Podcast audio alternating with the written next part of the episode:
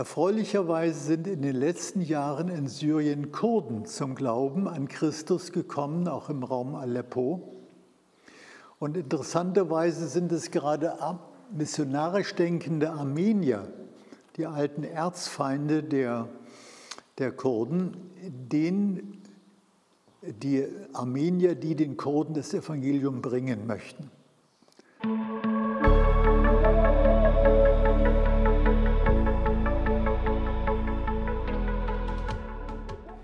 Herzlich willkommen zu Glauben, Denken. Mein Thema heißt Mutige Christen mitten in den Turbulenzen des Nahen Ostens. Ich hatte in einem ersten Video über Folgendes gesprochen. Erstens die gesellschaftliche, politische Situation im Nahen Osten.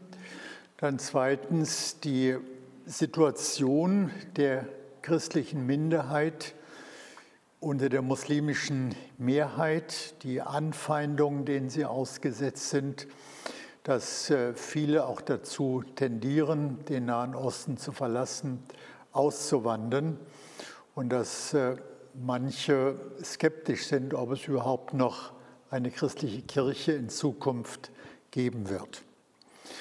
Ich möchte jetzt den dritten Teil behandeln, dass die unerschrockenen Zeugen von Jesus Christus im Nahen Osten. Es gibt eine kleine Minderheit im Nahen Osten von missionarisch denkenden Christen, die sehr fröhlich, aktiv ihren Weg gehen. Ich sagte vorhin, dass die christliche Minderheit im Nahen Osten vielleicht noch etwa drei bis vier Prozent der Bevölkerung beträgt. Und nehmen wir einmal an, dass von diesen drei bis vier Prozent wiederum zehn Prozent ähm, das Christsein in ihrem Alltag wirklich leben. Also wir würden hier sagen, praktizierende äh, Christen sind. Das heißt, das wären dann vielleicht eine Million Menschen, sagen wir mal ganz allgemein. Diese Christen wollen in ihrem Alltag ein gottesfürchtiges Leben führen. Sie besuchen die Gottesdienste, sie lesen in der Bibel und beten. Sie wollen auch ihren Glauben natürlich innerhalb ihrer Familie, vielleicht auch unter Namenschristen bekennen und bezeugen. Den muslimischen Landsleuten wollen sie durch ihr Leben ein gutes Zeugnis von Christus geben. Auf muslimische Rückfragen erklären sie ihren Glauben. Aber von diesen, sagen wir mal, frommen Christen gibt es wieder eine Minderheit, die missionarisch denkt, die sich überlegt, wie sie Muslimen das Evangelium von Jesus Christus bekannt machen können.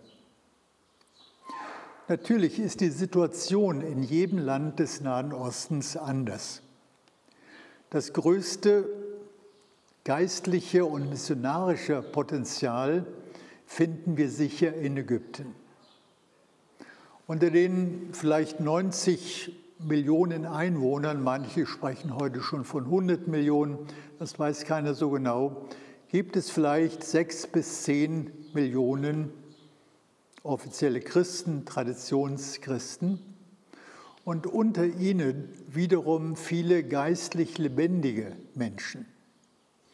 Sie sehen ihre Aufgabe im eigenen Land oder in der arabischen Welt. Sie wollen also nicht auswandern in den Westen. Sie wollen ganz bewusst hier bleiben, trotz der im ersten Vortrag geschilderten Schwierigkeiten. Erfreulich ist, dass heute junge ägyptische Christen bereit sind, im arabischen Ausland missionarisch zu wirken. Sehr schwer ist in Ägypten die Situation der Konvertiten aus dem Islam. Es ist kaum möglich, Zahlen zu nennen, da die Bekehrten mehr oder weniger im Untergrund leben und jederzeit mit Anzeigen oder Verhaftungen rechnen müssen. Sie halten sich entweder zu etablierten Gemeinden oder bilden kleine Hausgruppen. Alle müssen vorsichtig sein, da die staatlichen Sicherheitsorgane versuchen, Informanten in die Gruppen einzuschleusen. Das geschieht in allen Ländern unter Konvertitengruppen und das führt äh, dazu, dass bekehrte Muslime, die sich zu Jesus Christus bekehrt haben, oftmals auch Angst haben, sich Konvertitengruppen anzuschließen. Die Türkei entleerte im und nach dem Ersten Weltkrieg ihr Staatsgebiet durch Völkermord und Vertreibung fast ganz von Christen. Es gibt heute noch etwa 100.000 Traditionschristen unter den 80 Millionen Einwohnern. Aber in den letzten 40 Jahren ist ein Wunder geschehen. Türken und Kurden, meist junge Menschen, sind an Jesus Christus gläubig geworden. Keine Massen, aber doch einige Tausend. Manche sprechen schon von etwa 6.000 bis 7.000, die sich in über 100 Gruppen und Gemeinden gesammelt haben. Das heißt, in der Geschichte ist zum ersten Mal so etwas wie eine türkische Kirche entstanden. Und das ist ein großes Wunder. Rechtlich ist ihre Situation schwierig. Zwar können in der Türkei Muslime offiziell Christen werden, aber die Kirchen und Gemeinden haben als solche bis jetzt keinen sicheren Rechtsstatus. Vor allem werden die jungen Christen in den Medien diffamiert. Es ist erstaunlich, wie bewusst sie dennoch ihren Weg gehen. Völlig anders ist die Situation im Iran mit seinen über 80 Millionen Einwohnern. Auch hier gibt es Traditionschristen. Ich verstehe unter Traditionschrist das sind Leute, die von ihrer Herkunft her in christliche Familien hineingeboren sind, deren Vorfahren auch schon Christen gewesen sind. Das sind im Iran vor allen Dingen Armenier. Das sind äh, teilweise Assyrer. Das sind äh, teilweise äh, syrische äh, Christen. Also diese alten orientalischen äh, Kirchen und ihre Nachfahren. Davon gibt es in Iran etwa noch 150.000. Vor der Revolution von 1979 gab es im Iran etwa 1500 Christen muslimischer Herkunft. Diese Zahl ist in den letzten 40 Jahren sehr angewachsen. Die Pfingstkirche Assemblies of God ist überwiegend eine Konvertitenkirche. Zahlen können wir kaum nennen, weil die Gemeinden und Gruppen im Untergrund leben. Es sind vor allen Dingen kleine Hausgemeinden, die sich hier treffen. Diese Gläubigen werden derzeit sehr eingeschüchtert und verfolgt. Ständig sind Einzelne im Gefängnis. Allen droht die Todesstrafe. Ich denke, wir gehen aber nicht fehl, wenn wir im Blick auf den ganzen Iran ja von Konvertiten vielleicht von 100.000 sprechen. Man muss bei all diesen Zahlen vorsichtig sein. Es gibt ja auch viele, die, die fliehen aus dem Land. Wir haben in Deutschland sehr viele iranische Christen, die aus Glaubensgründen äh, aus dem Land geflohen sind. Eine besondere Situation haben wir im Irak. Es hat hier unter den Traditionschristen, das sind vor allen Dingen auch Assyrer, äh, äh, Syrer und so weiter, nie eine größere geistliche Erweckung gegeben. Vor dem Sturz Saddam Husseins gab es nur fünf oder sechs evangelische Gemeinden im ganzen Irak. Das waren äh, presbyterianische Gemeinden. Seitdem sind neue Gemeinden entstanden. Konvertiten aus dem Islam haben es unter den Arabern, die ja zwei Drittel der Bevölkerung im Irak ausmachen, sehr schwer, unter den Kurden etwas leichter. Es sind im Norden, in Kurdistan, in den letzten 30 Jahren einige kleine Gemeinden aus bekehrten Kurden, Assyrern und so weiter entstanden. In Syrien leben die einheimischen Christen, lebten die einheimischen Christen vor dem Bürgerkrieg relativ unbehelligt, wenn sie Traditionschristen waren.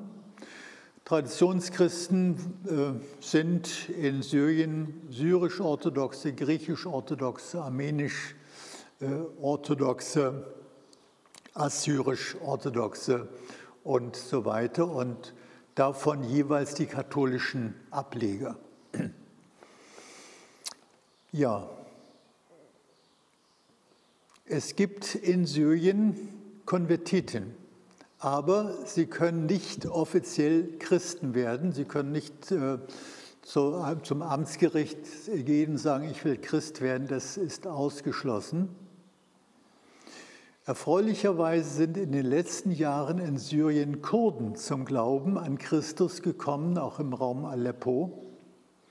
Und interessanterweise sind es gerade missionarisch denkende Armenier, die alten Erzfeinde der, der Kurden, denen die Armenier, die den Kurden das Evangelium bringen möchten.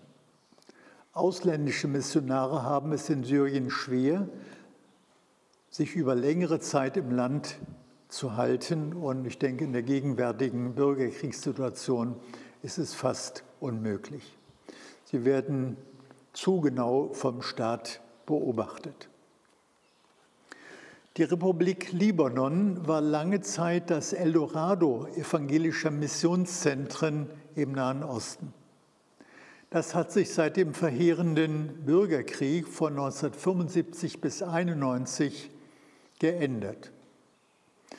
Die Traditionschristen, voran die Maroniten, aber auch griechisch-orthodoxe Christen und so weiter, sind eine Minderheit von wahrscheinlich weniger als 30 Prozent der Bevölkerung geworden. Darunter gibt es evangelische Gemeinden, aber sie waren nie viel zahlreich.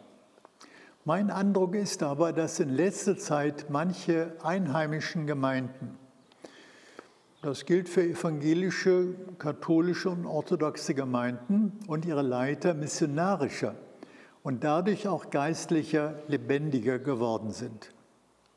Aber auch im Libanon ist es für Konvertiten aus dem Islam in letzter Zeit schwerer geworden, da die schiitischen Muslime inzwischen die größte Bevölkerungsgruppe bilden. In Israel gibt es einzelne Konvertiten aus dem Islam, die sich evangelischen oder katholischen Gemeinden angeschlossen haben. Das ist in den palästinensischen Gebieten wesentlich schwerer. Hier ist die Zahl der Christen dramatisch gesunken und die Muslime sind so fanatisch geworden, dass sich Konvertiten aus dem Islam kaum im Land halten können. Im Blick auf Israel kann natürlich nicht übersehen werden, dass die Zahl messianischer Juden und ihre Gemeinden trotz aller Widerstände von Seiten orthodoxer Juden stetig gewachsen ist. Erfreulich ist auch, dass Jesusgläubige aus den Juden, aus den Traditionskirchen und aus den Muslimen sich vermehrt kennen und verstehen lernen. Hier könnten neue Kräfte für die Verkündigung des Evangeliums in der Region freigesetzt werden.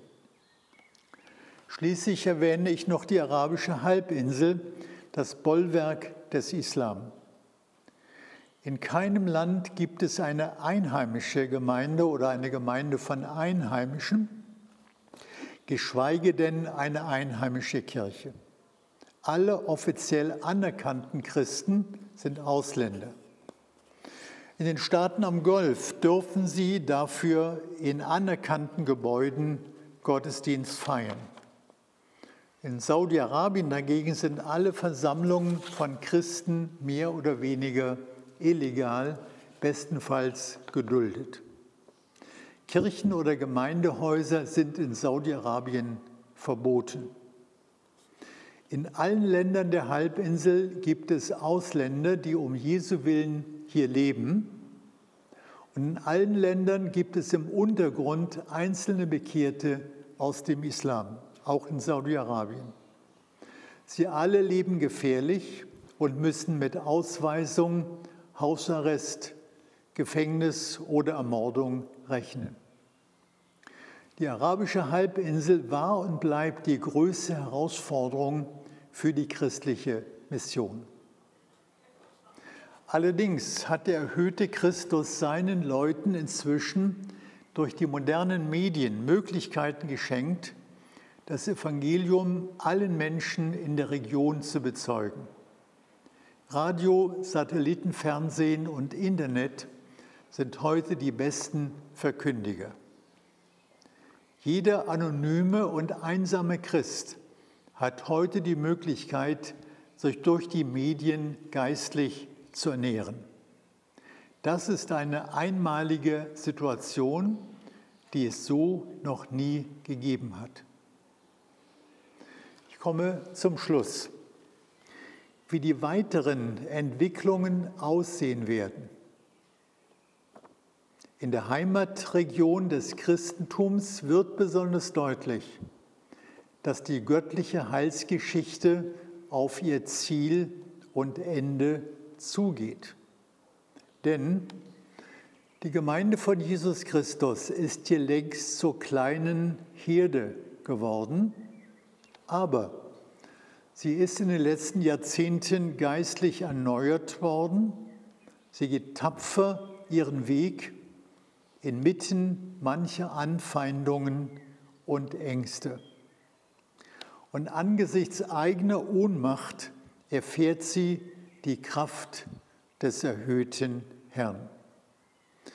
Mich hat das persönlich immer sehr ermutigt zu sehen, wie einheimische orientalische Christen auch fröhlich, mutig ihren Weg gehen. Und ich finde das sehr ermutigend und zuversichtlich auch gerade für europäische Christen, denn wir sind auf dem gleichen Weg dorthin, zu einer Minderheit in einer großen Mehrheit zu werden. Die Christen im Nahen Osten repräsentieren gewissermaßen die erste Christenheit, aus der das Evangelium zu uns gekommen ist. Und wir repräsentieren die zweite europäische Christenheit und ich denke, wir können lernen von unseren Brüdern und Schwestern im Nahen Osten, nicht müde zu werden im Bezeugen von Jesus Christus. Vielen Dank fürs Zuhören und Zuschauen. Wenn Ihnen mein Vortrag gefallen hat, dann abonnieren Sie doch bitte den YouTube-Kanal Glauben, Denken. Vielen Dank.